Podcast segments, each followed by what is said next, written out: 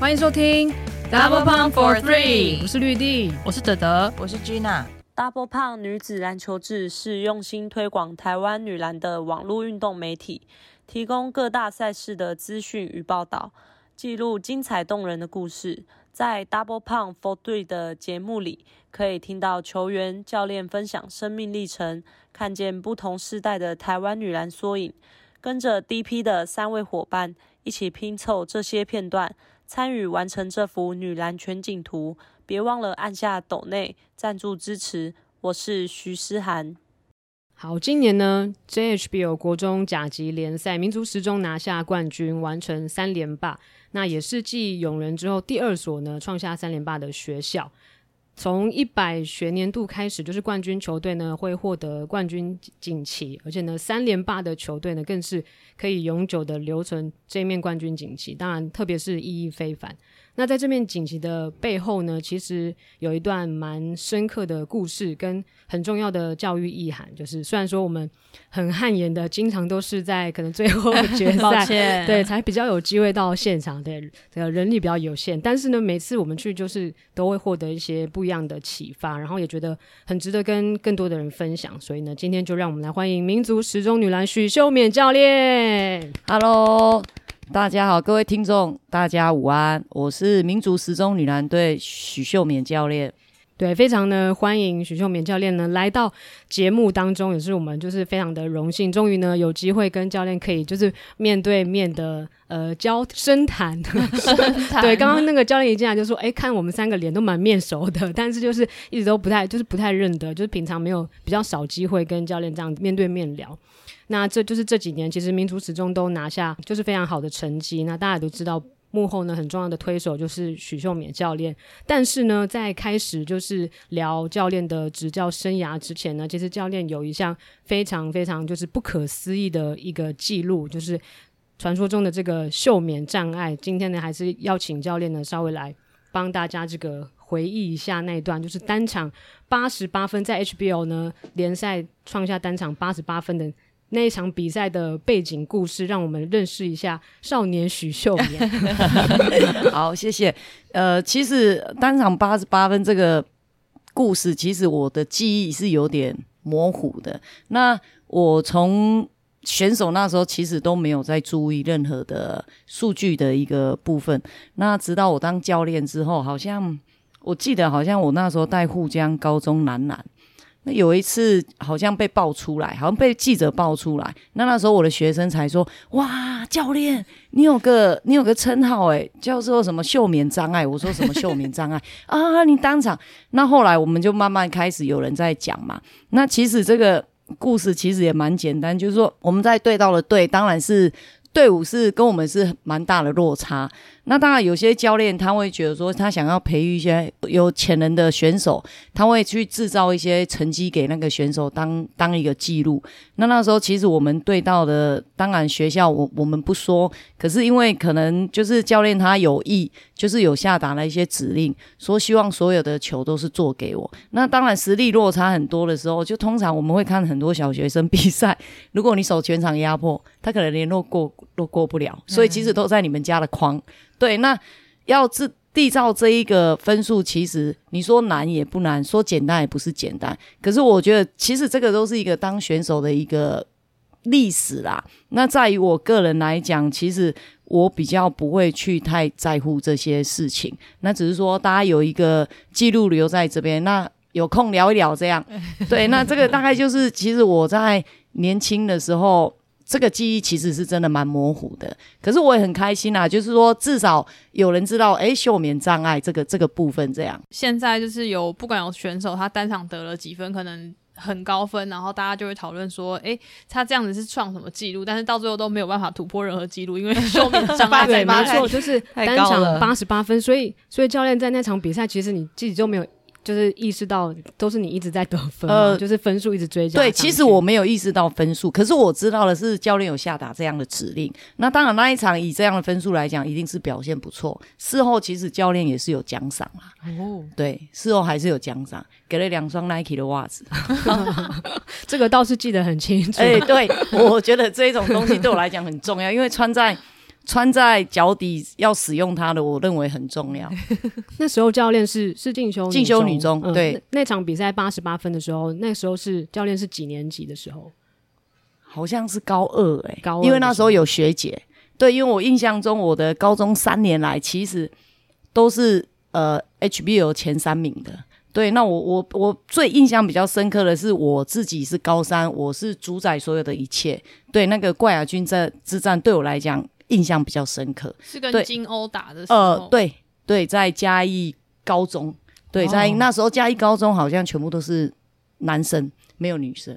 对，那记忆很深刻的就是，虽然我们输了，但是因为。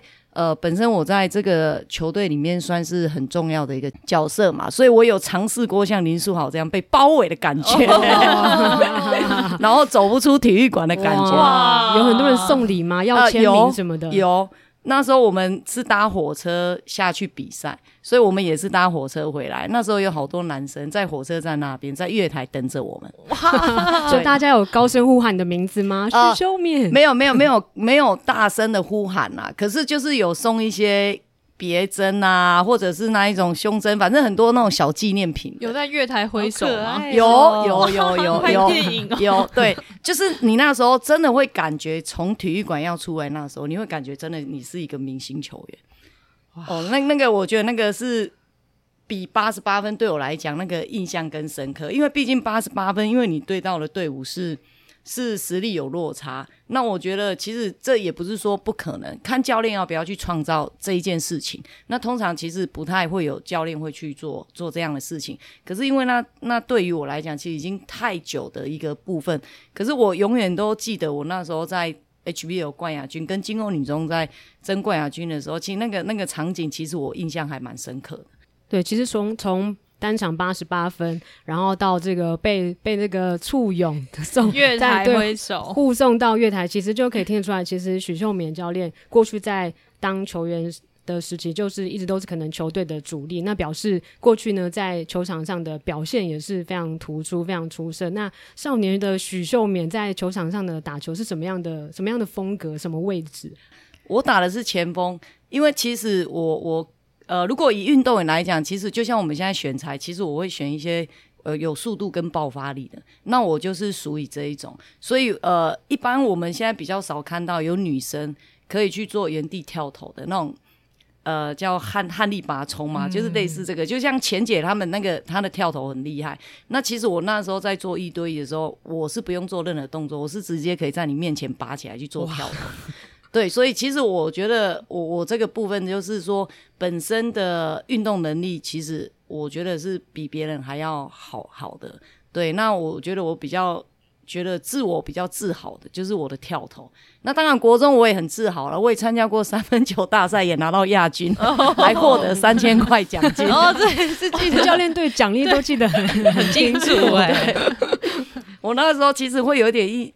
印象就是说，因为那时候其实以前的杯赛有很多是那种呃不是很大的杯赛，可是它都有奖励金啊这些，像以前有什么金车杯啊，哦、就是一个饮料公司他们办的。那以前都在大安国中，像我是跟那个现在在台应该是台啤当教练的杨志豪嘛，嗯，我们都是同一起的。哦、那时候他是读大安国中，那我那时候是读阳明国中啊，所以其实会有印象，是因为我对大安国中这一个球场上也非常。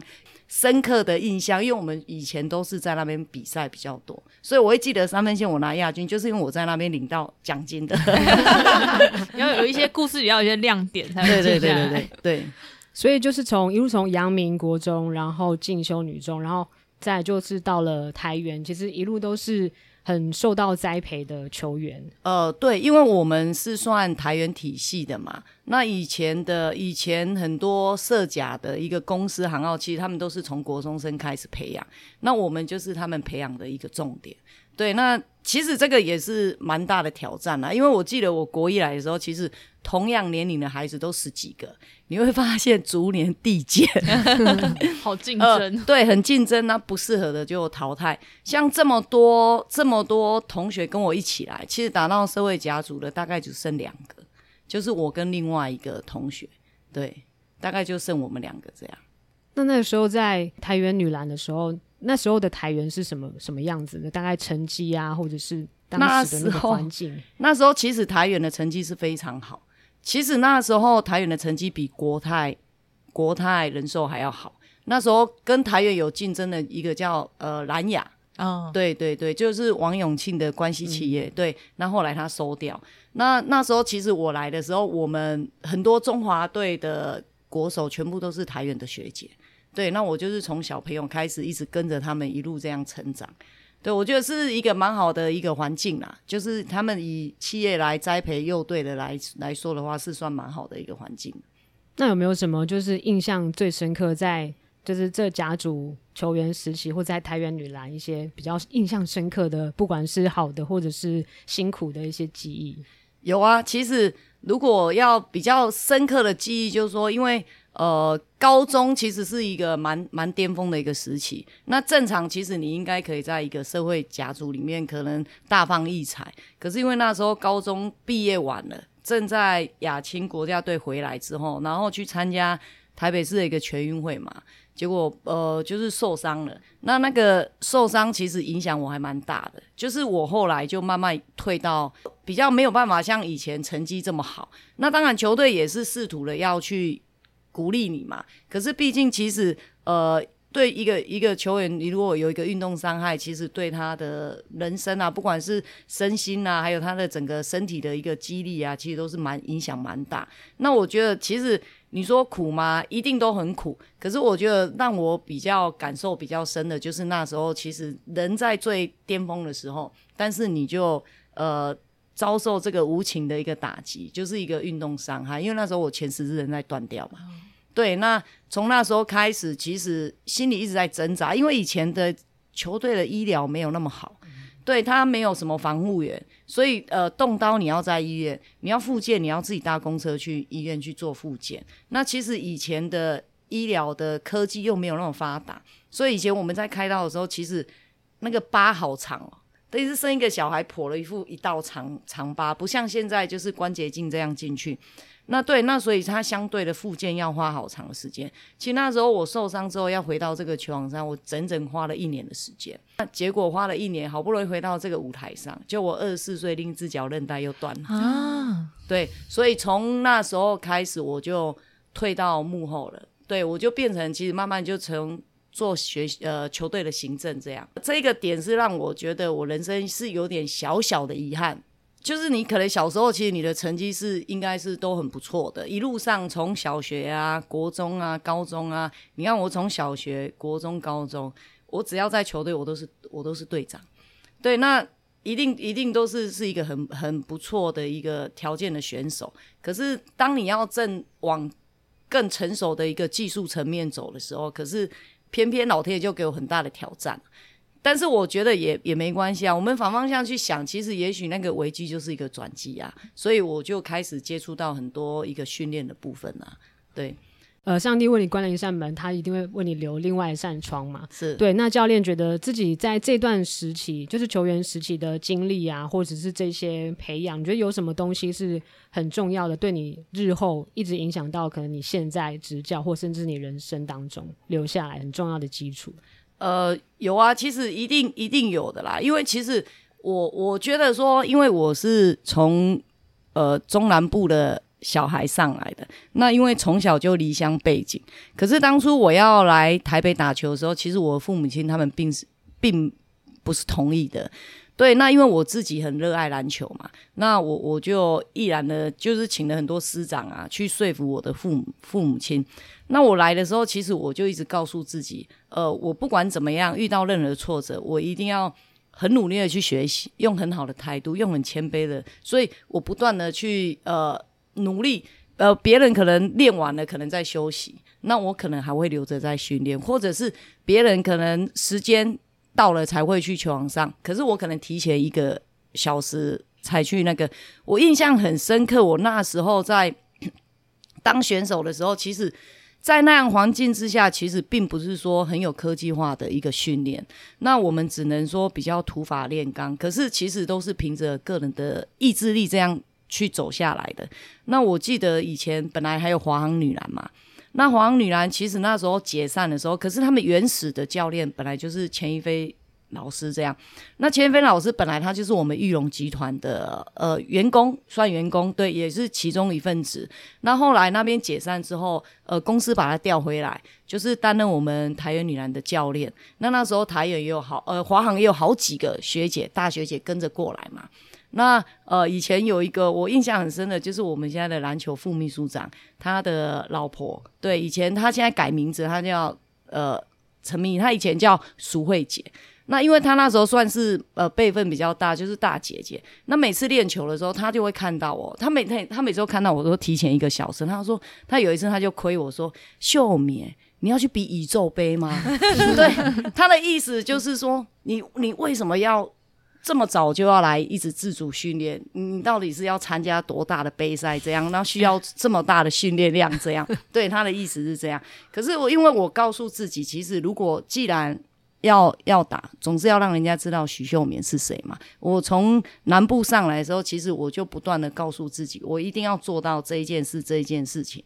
那当然，在这样的一个环境之下，其实就是培养了我这样的一个个性，对，一个不服输的个性嘛，很认呃，一个很有很有企图心，就是我不管怎么样，我在跌倒多深，我就一定要站在那里。呃，坚持到最后那一刻，那其实有这样的心态，我我觉得也培育出我很多当教练的一个韧性啊。对，因为当然当教练，其实我也有遇到很多挫折嘛。因为毕竟以前的我们现在是民主实中，那以前是民主国中，我们前身是民主国中。那那时候我来接这个学校的时候，其实你不会觉得它是一个校队，你会觉得它是一个社团。对，那。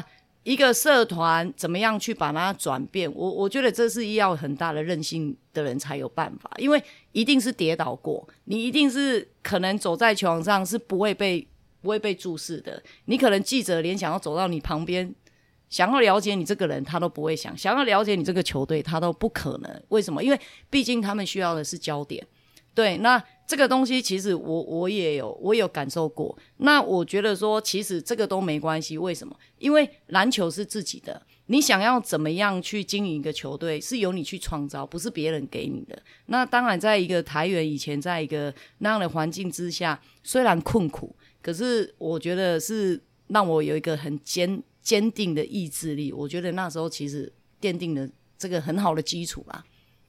对，其实教练就是从球员时期就是展现那种不服输，还有那种就是争气、争气的那种精神嘛。所以一路到后来当教练，一开始是有带过沪江高中。哦、呃，对，其实我一开始我的起跑点应该是我是一个体育老师。对，那体育老师，那那时候我还在台元是当行政的管理。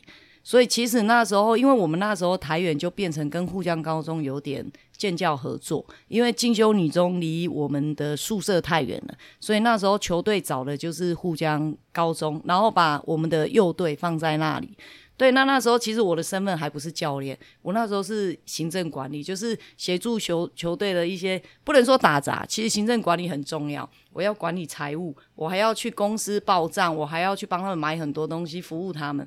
对，那那时候其实我真正的身份是体育老师。那刚好我在沪江高中当体育老师的时候，就是当当，然后球队刚好那时候退休了，结果刚好我们学校的那个，应该应该说，其实我还没退休之前，刚好女篮幼队的教练。对，就是呃，现在那个人人家商的那个总教练林正明教练，他的老婆就是我的学姐刘静明，她刚好离开了，因为可能要生小孩离开了，那少了一个教练，那那时候球队就有问我说有没有意愿？对，那那时候管理跟高中的教练他们就让我选择，那我就毅然的决定要去高中的教练去执教这样。后来台远的幼队其实我有带过，我带过蔡贝珍，他们前后两届，对。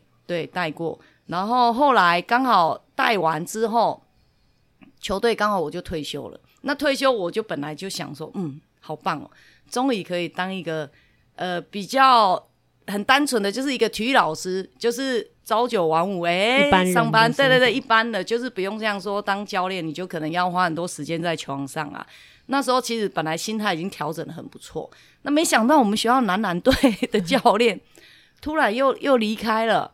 对，那离开之后，我们校长他又找我去深谈。他深谈的时候，他就希望我接男男的教练。那时候我一直拒绝，我就说，呃，包校长，那个我觉得女生哈，女生的球队适合女生的教练，男生的球队适合男生的教练。结果我们校长他很幽默，他就说，那你看看三名家商的薛玉娟教练他在做什么？你再看看。光荣高中的田本玉教练，他们不是女性吗？好会举例，他们都可以把他带的那么好，为什么你不能带？校长铁了心要你带。对，后来哎、欸，真的校长是铁了心。那因为我在学校的一个，我是学校的职员嘛，我讲这样，虽然我是体育老师，但是我还是很尊重我们校长，所以那时候我就毅然又接下了沪江高中的男篮。那以沪江高中的。呃，以前这样子的能力来讲，其实要进十二啊或十六，其实都非常的困难。对，那进为什么有个创举，就是呃那时候有点小轰动，为什么是黑马？因为我跟松山对打的时候，我把松山打掉了。哦，对，那松山那一届被我打掉了。也还是有明星球员魏伟他们那一届，嗯、对，呃，那因为我听说松山的惯例就是每每年的暑假，他们就会带了好几个选手到美国嘛，对对对，对美国训练。那其实我们怎么样获胜呢？我就罚球赢他一分，对，所以我觉得很特别啦，就是说从老师。体育老师，然后人生的一个转折点，就慢慢慢慢走走到教练这个位置。那我觉得冥冥之中好像有有一些是命中注定好的，因为从台员退役，本来是在台员的幼队嘛，那想说，诶，离开玉龙集团之后退休之后，应该是一个很标准的体育老师。那没想到又我们校长又找上了我，然后我又到了沪江高中。那时候我在沪江高中又很特别，又有点渊源，这个故事还蛮好玩的。我那时候下班的时候是民主国中女篮队，那时候他们外聘的女篮的指导老师。那时候我每天就是五点下完班，我就去他们那边协助一个小时。所以今天会跟民主有点渊源，其实也是因为这样子。对，然后我去那边服务的时候，其实刚好他们那个主任嘛，他们有说有一个呃局里有一个教育部有个局里，他们也就是有有一个运动专任教练。比照教师，正式的教师，那他们学校一直缺了一个很专职的一个教练，那他们就帮我下载了简章。对，下载了简章，其实我也不以为意啊，因为其实我可动可不动，我也没有说一定要怎么样。可是因为我们做事的态度就是希望说，如果你接受了，你就去努力看看嘛。那我也是看了一个月的书，没想到。就这样就考上了，哇，天赋异禀。对，就这样就考上。那其实我那时候考上还是蛮挣扎的，就是说从老师到教练，那个是会有一个挣扎点，就是我要离开吗？因为其实那时候的沪江，呃，我觉得人情非常的好，就是呃，大家同事感情非常的好。虽然这个学校不是很大，可是它的校园非常的美丽。那我在那边其实服务了九年，是有点难分难舍的感，有感情。对对对，有。有共同革命的那个感觉哈，但是我有一些好朋友，就是也是沪江高中的同事，他们就在餐桌上讲说，如果你聪明一点，你公立跟私立，你就应该知道往哪一条路走。对，后来我就毅然的沪江那沪江高中那边，在半学期就请辞，我还没有整个学期，因为这边的这边的学校要报到，对，所以这个其实是还蛮有一个故事的，就是那一开始。到民族就是带女篮的时候，一开始就是带着以前自己接受那种甲组训练的方式来带球队吗？这个一开始哦，应该是说我在沪江高中，其实我本来带男生嘛。那拿到民主的时候，其实是还是会遇到一点挫折。那你的挫折，其实我从两方面去谈好了。呃，挫折第一个挫折就是你学生的才能力，其实真的是。我觉得有时候还比一般生还不及啊，就是你你会遇到这样的一个困难，就是说你有很多很专业的，不见得他们会，这个这个是一个很重要的东西。再来，呃，你的人是呃，因为招生的困难，所以你的人是很少的。那如果你要用一个很专业或者一个甲级的一个程度的训练的一个，包含它的量啊，还有它的整个。整个经营的模式，其实很多孩子是受不了。所以，其实我到了民主国中，其实我我有去改变，我有去改变我的带法。那我因应时代的变迁嘛，一届一届都在改变。其实我每一届都在改变。呃，我从最呃严格的严师，我已经变慈母了，你就知道时代的变迁有多么可怕。改变自己非常多，其实就是从。而这几年再看，就是许秀敏教练，其实都其实真的可以感觉得到，就是每一年有不同的转变嘛。然后特别就是在，当然就是一定会提到一百零七年的那一年，我记得就是那时候，就是我后来再回去看那一年在准备的一些，比如说访问啊，比如说影片，那个时候的教练是非常的。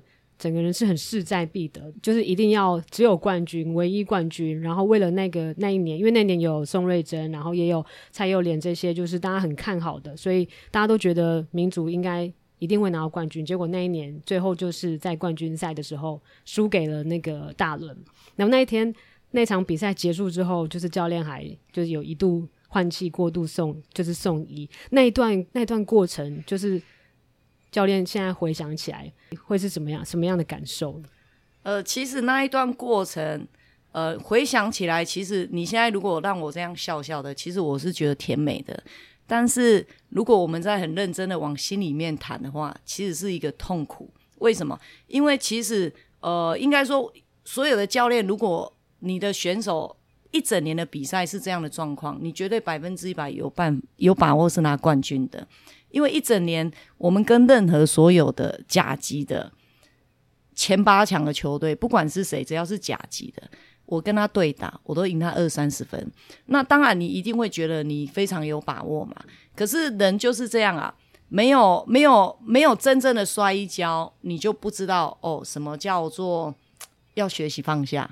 对，那因为那时候其实这个过程对我来讲是一个蛮好的回忆，但是也是。一个一个一个警惕，我我告诉自己是一个警惕。为什么我会警惕这个东西？我觉得说，当人越想要，或者你过度的把握，其实你会摔倒。那我觉得用最平常的心态去面对所有的一切，其实是最好的。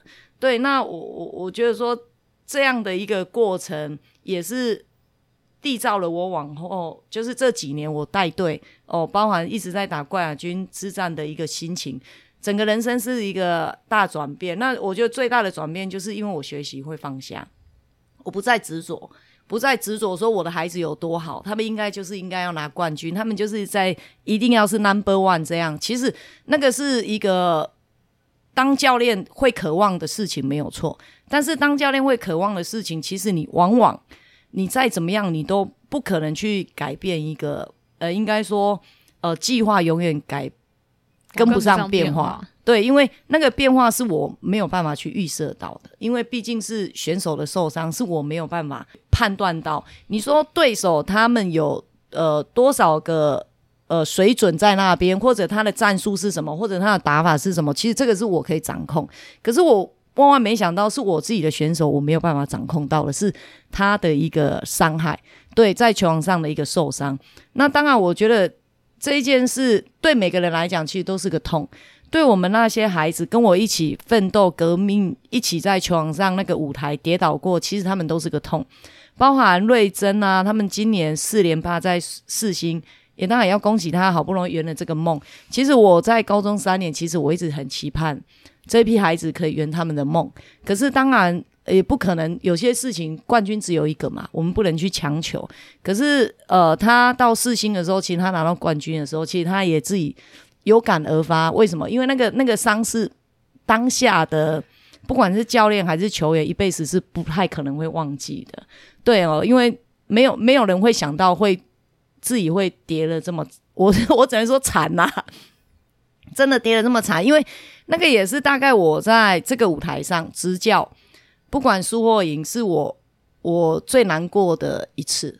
对，是真的是最难过一次，因为就是太有把握了，就是太有把握，你真的没有去想到会发生这样的事情。对，所以从那一次开始，其实我就用不一样的心情去面对了。我我看待什么事情，我都看得很淡。他们都觉得哇，你太淡定了吧？包括你看今年。我们冠军的时候，很多人都冲上场，怎么教练一个默默还站在那里，好像没有什么事发生一样？对，所以我我觉得说那个是一个心境的改变啊。那我觉得说，心理的层面，当你走到另外一个境界的时候，你再回头看看这样的事情，其实你会变成是一个很甜美的回忆。对，因为其实不是每一个人都有办法去经历过这样的一个事情。对对，但是下次还是建议，如果拿冠军的话，对，还是要冲上来，还是可以这样拍照比较好看，这样拍照会比较好看。对，但是那时候像。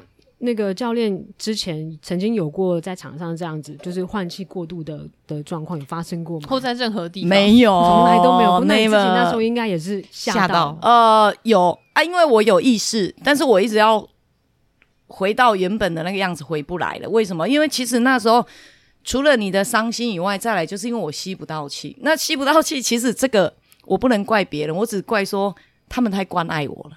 每个人都跑来安慰我，那把我围到我已经没有没有没有空气可以呼吸，那刚好再加上你的心情其实是一直在哭泣的当中，那就是刚好这一口气没有吸到，那没有吸到其实就变这样。那其实我那时候当下有意思，因为我们有有家长是护理人员，他一直告诉我要怎么放怎么放，我我也我也是有听他的，可是那时候其实四肢。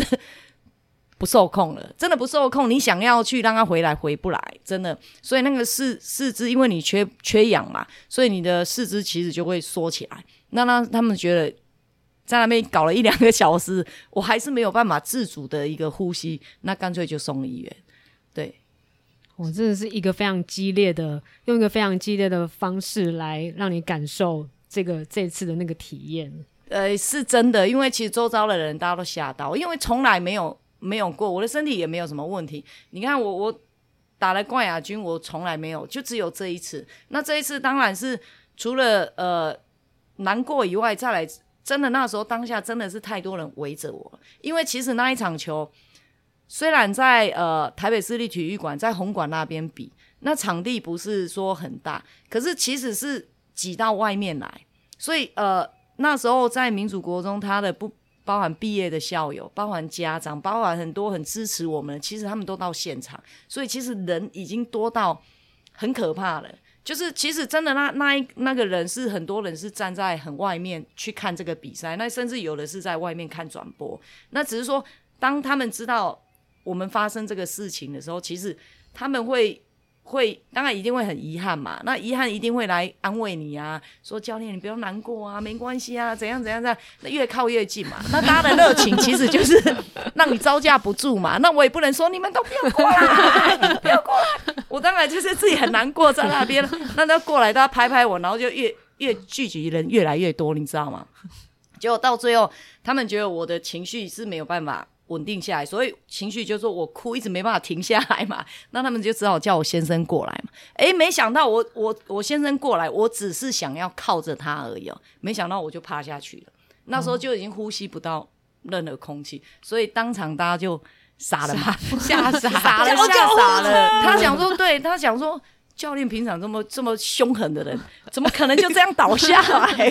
好可怕，哦，很可怕哎！看到真的会吓到。对啊，就就是真的这样子。我就记得就是那个子云他们那一届拿冠军，然后他拿 MVP 嘛，然后赛后我访问他，然后他就有说昏倒换气过度那件事情对他影响很大，啊，就是因为对他来讲，他好像从那一刻开始他就觉得自己要长大这样。就是没有想到会有这种效果，对，就有这个 白笑的那个，没想到会有这样笑。那是在就是那一年之后，其实教练自己心境上也有很大的转变嘛，很大的调整。然后接下来就是一切都看得很淡，然后也有不同的教练哲学，像这两年就是无私无我这样的教练哲学，可以请教练跟大家分享一下这个无私无我的概念吗？因为因为我这几年其实我。你你们会发现一件事情哦，我们打了冠亚军哦，尤其是我们冠军的这几年，你会发现我们的球队，你看虽然是全国第一名，但是我们的孩子没有一个人是有个人奖项。嗯，对你你会发现这一件事情哦。那为什么他们会没有个人奖项？当然，我们不是说哎呃不讨论别别队的那个，但是因为他们在一个训练的过程、比赛的过程，其实我都是告诉他们。要全队都好，我们我们才会有好的成绩。如果只有一个人好，你这个人得了三十分、四十分，对，球队输了，我们一样不会最好。那从平常的过程中，其实我就一直在给他们这样的一个观念，无私嘛。那当然无我无私，要从哪里做起？从我这个教练做起啊。我常跟他们讲，我说来了，好，你们十八个孩子都是我的球员。那很抱歉，报名的只有十二个。可是你们去想，你们六个教练从来没有亏待过你们。他们那些先发球员有的，你们六个也都有。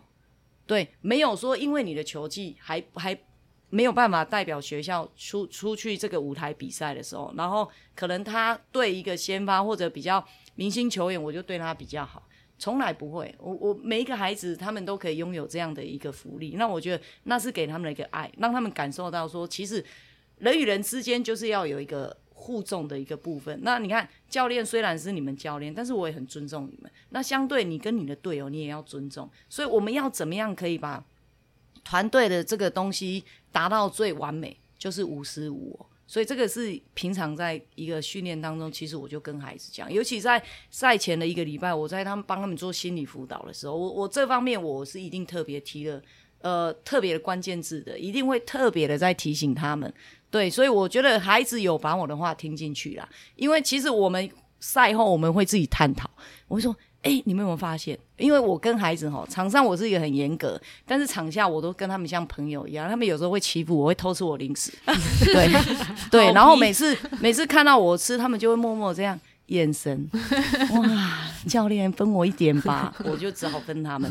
对，那其实我们会私下我们会去讨论这个东西。我就说，你看，你们做到了很棒的事情，无私无我，你们做到。你有没有发现，我们每次在颁发那个冠军杯的时候，个人奖项从来没有我们民族女篮的任何一个人。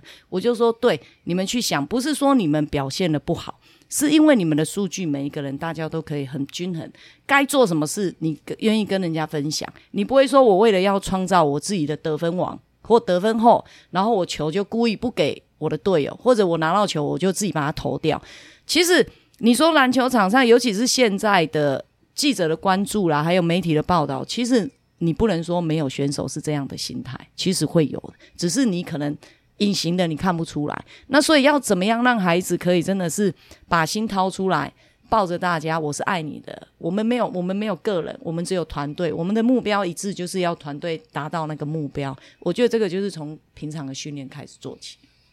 其实像今年冠军赛就印象很深刻，因为其实因为媒体要票选 MVP 嘛，那时候我就有点选不太出来，因为我觉得大家都。就每个人都可以在不同阶段这样跳出来帮助球队赢球，所以就觉得啊，好难好难哦。这样我也不能透露我投谁好了，那就是真的很难决定。而且今年的决赛，就是因为大家比较关注的，就从南港国小一起来的这个搭档，他们其实也遇到就是运动伤害的的困扰，可是到最后并没有像就是你呃教练跌了一跤的那个时候，就是有。你没有想象到的结果，反而其实是大家一起去分摊了这一些责任，然后还是把最后的冠军拿下来了。这我想要提一个小故事，就是在比赛，诶，决赛的前几个礼拜，因为我们在民民族国中有打球嘛，然后就有一个球友呢，他那天比较早去球场，可是教练那天好像有在，然后就正在跟比较小的球员讲话，然后他有。偷听一下，真的很不好意思。不是，就是场馆就离得很近，就鼓励他们说，不是每一场都可以赢球，不要因为谁受伤了就就去放弃这个比赛。其实教练其实，在那个。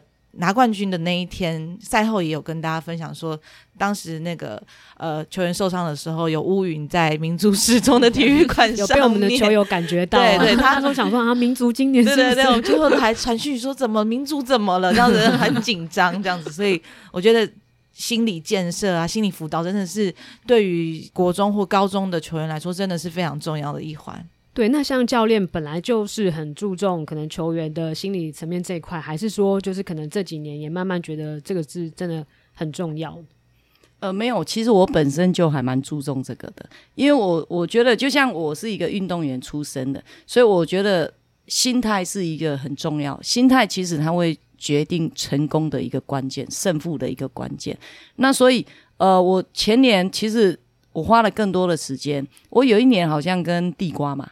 你们你们知道吗？啊、对不对？嗯、对，那个地瓜说了，其实我呃一个礼拜花的都是心理辅导，因为我认为这时候你在讲技术的层面的东西，其实孩子已经有些紧张了，他也吸收不了了。那你怎么样可以让他们心情稳定下来？我我觉得那个辅导是很重要。那当然，这个球队不止我啦，我们还有教练团嘛。那我们也有个辅导老师是跟孩子住的。那我觉得像他晚上的部分，我下完班我回去的时候。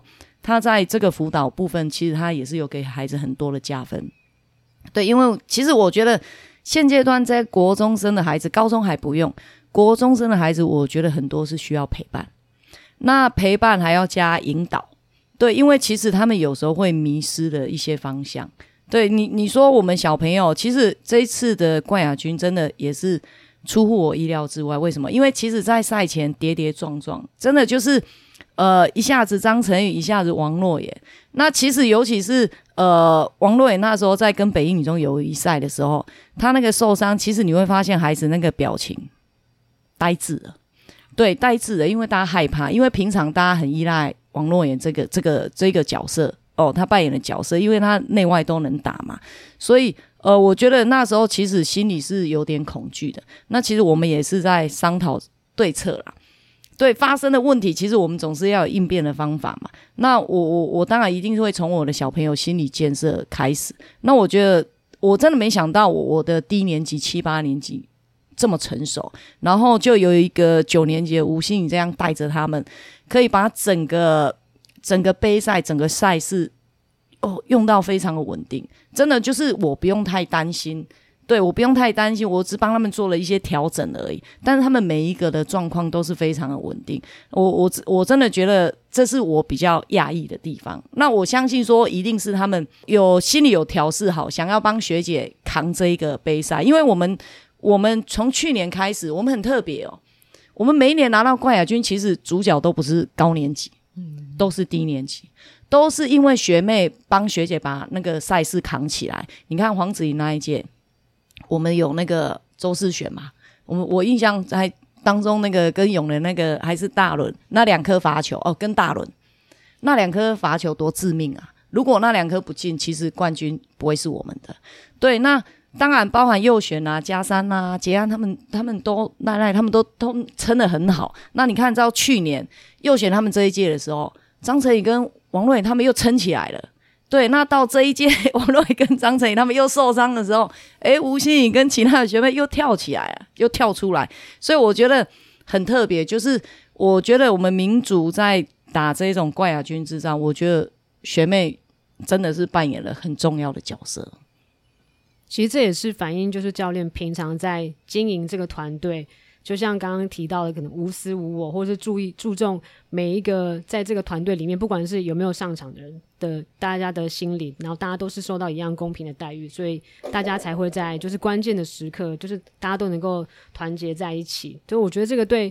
国中生来说真的是非常重要，因为在这个阶段真的是对人生等于是打好他的基础、启蒙的阶段。就是如果他在这个阶段他有接受到比较多的爱，然后有接受到比较多正确的观念，对他以后会有很多的影响。所以就是也是觉得，呃，教练对于这些球员的教育其实是非常重视的。然后在平常跟看教练在跟球员的互动当中，就是不会只是你单方面的。一直就是跟他们讲，是你们是会有互动、嗯、会有问答的这种方式，都你们相处起来，你会鼓励他们，也丢一些问题出来，然后大家互动，然后还有跟他们分享，就是很多不一样的知识，像呃，今年冠军赛结束之后，你也有分享说，你有跟球员分享一本书叫《冠军心理学》吗？对啊，然后里面有很多就是不同的概念。对，宋瑞珍他们这一届，我还陪他们陪读嘞，好像 也是这本书吗？对，一个礼拜。哇。对，没读书会。呃，读书会最重要的是因为以前民主还没有都没有经历过冠亚军之战，只有瑞珍他们这一届开始，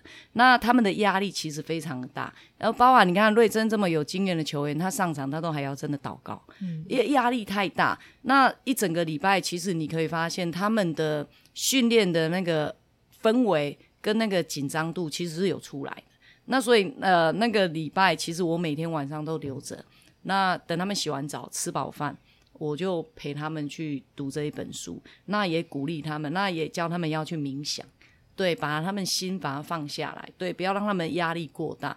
那我觉得说《冠军心理学》这一本书，其实我很喜欢，包含今年的我也有给孩子看，可是我没有陪读，因为我有把重点全部画下来。我只希望说这一届把它当做看漫画跟小说一样，诶，大家团团聚起来这样阅读、阅读、阅读。对，那这一本书其实很棒，我就有机会大家可以诶。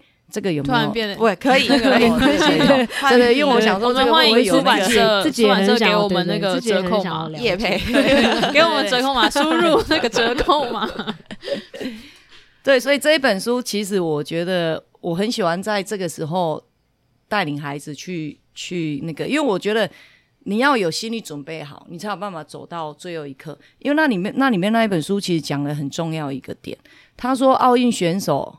冠军的奥运选手，他最后都不是赢在技术，他最后是赢在他的心理抗压。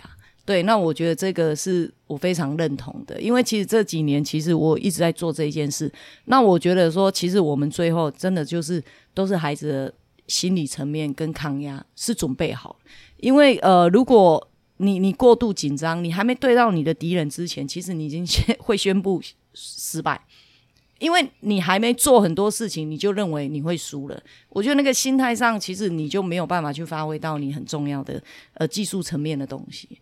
对，我记得那时候教练有提到里面有那个三，就是三步还是四。三呃，不要在乎结果，哦、三步三步然后想法不要太负面，还有不要做你做不到的事情。对，这个就是我今年给他们，因为我每一年都会给孩子一些些东西。对，那我我会给他们东西，就是我觉得我很怕孩子，因为我们在赛前，我都会让孩子自己去写一个目标，譬如说我要抢篮板，我要五颗，我要得分，我要十分，我要主攻，我要多少？那为什么我会跟他们写这个东西？我我就是希望说你们不要。压力大到你，你去找了一个你做不到的事，然后你第一场你做不到，你就开始难过了。那难过了之后，你的心情开始受影响，那你想的全部都是负面，都已经不是准备在专注在这个球网上，只想到你的心情。为什么我达不到？我明明可以，我明明这么想要，我明明这么认真，为什么？为什么？他的脑海中一直会发生这样的一个一个字出来。那所以我就一直跟他们讲。你们去做这些事的时候，你们好好的想一下，你可以做到什么样，你再去写。对，这个这个就是我给孩子的东西。对，我觉得就是这些东西对他们来说非常重要。然后每年只要在这个招生季的时候，就是可能会看到教练，就是也会有感而发的 po 一些心得文，因为招生季就是会 有很多的挑战，会有很多的困难嘛，所以你就会也会阐述自己可能在招生上面的一些理念嘛。那其实其其中就是有一些我觉得也是蛮重要。你觉得在就是你有提到在民族要求学，就是要培养大家的孩子的竞争力，然后独立性、挑战性、同理心。还有自我突破这些学习能力，它其实里面就是因为呃，JHBL 它也是比较竞技成分是蛮高的嘛。嗯、那当然每一个球队都会都会很想要去挑战最好的成绩，但是同时可能有时候会忽略到里面一些学生运动的本质，比如说像教练提到的同理心跟独立性，我觉得就对现在这个阶段的孩子来说也是非常重要的学习能力。呃，对啊，其实其实我会去提这个。因为其实很多家长的观念，其实他有一点点，我不能说有有偏差。我觉得，因为每每一个人站在的立场上是不太一样。那因为我们在招生的时候，我第一线除了呃面对国小的教练以外，当然我我一定是面对家长。那很多家长的一些想法，其实他们很特别。那因为我就说，其实我以前本来就不是很赞同呃。这么小的年纪就被大声的去报道啦，或干嘛？因为我觉得他们应该就是回归到很正常的一个，你就是学生，然后从事一项运动这样。对，那后来其实家长也跟学生一样，也更离谱了。对，当他要来你这边的时候，因为我记得我我被问了过了两次，诶，教练，你想要我女儿可以啊，她来一定要报到十二个，不然我就不会让她来啊。对啊，不然就是啊来我女儿可不可以打了到先发啊？对，所以。我就是因为我收到这个，我就打了这一篇。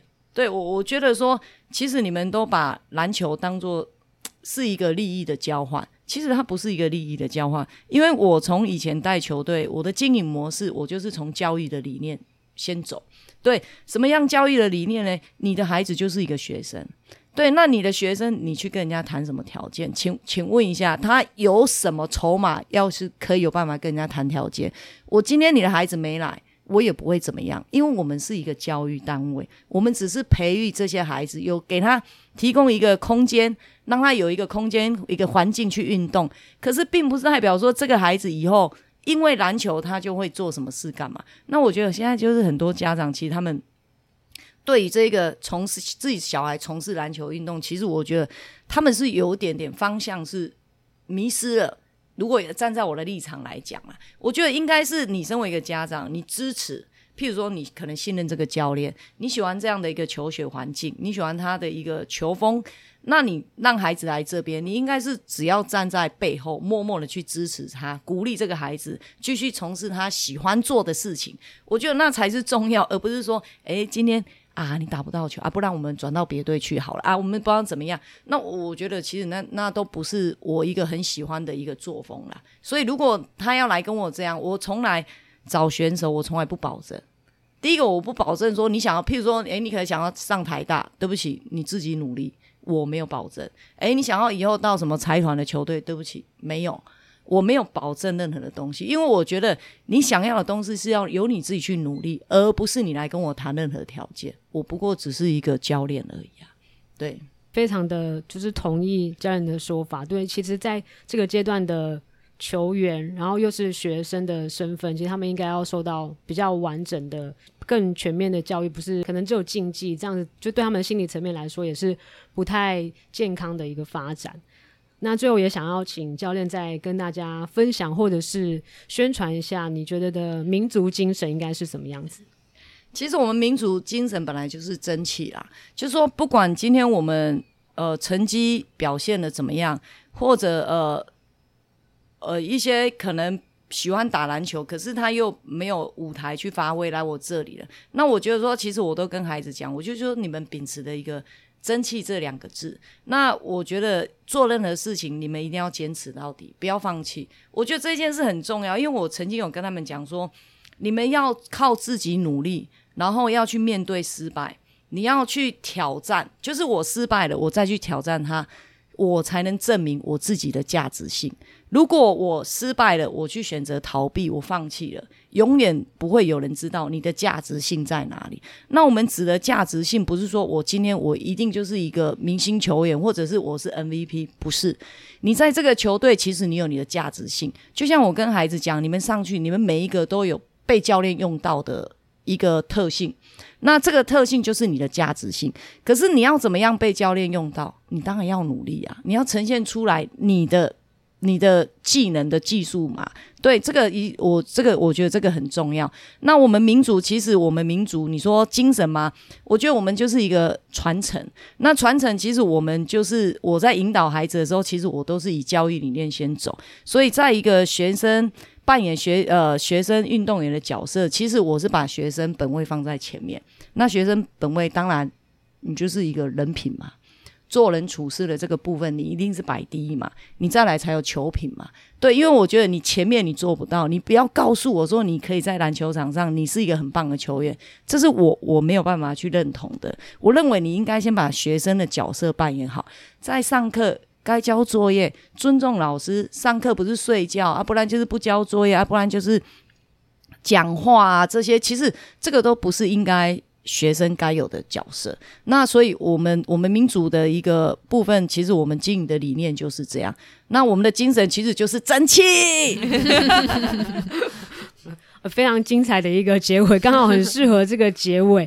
今天呢，非常谢谢许秀敏教练来到节目当中，然后跟大家分享他执教以来，就是也是自己自己一路的成长，不只是球员成长，其实教练也是从中会跟着球员一一起学习，然后一起经历这些，然后。最重要的就是在经营这个团队的时候，带给球员的这些理念跟这些教育，就是可以让他们一辈子都会很受用。就是以后他们可能长大之后，就是回头都会记得教练那几个什么三步的金句啊，还有二五啊，可能就也会再慢慢的传承下去给就是以后的那些学生或是学妹。谢谢曲秀敏教练，谢谢谢谢，谢谢你们。那我们今天就到这里了，大家拜拜，拜拜。拜拜。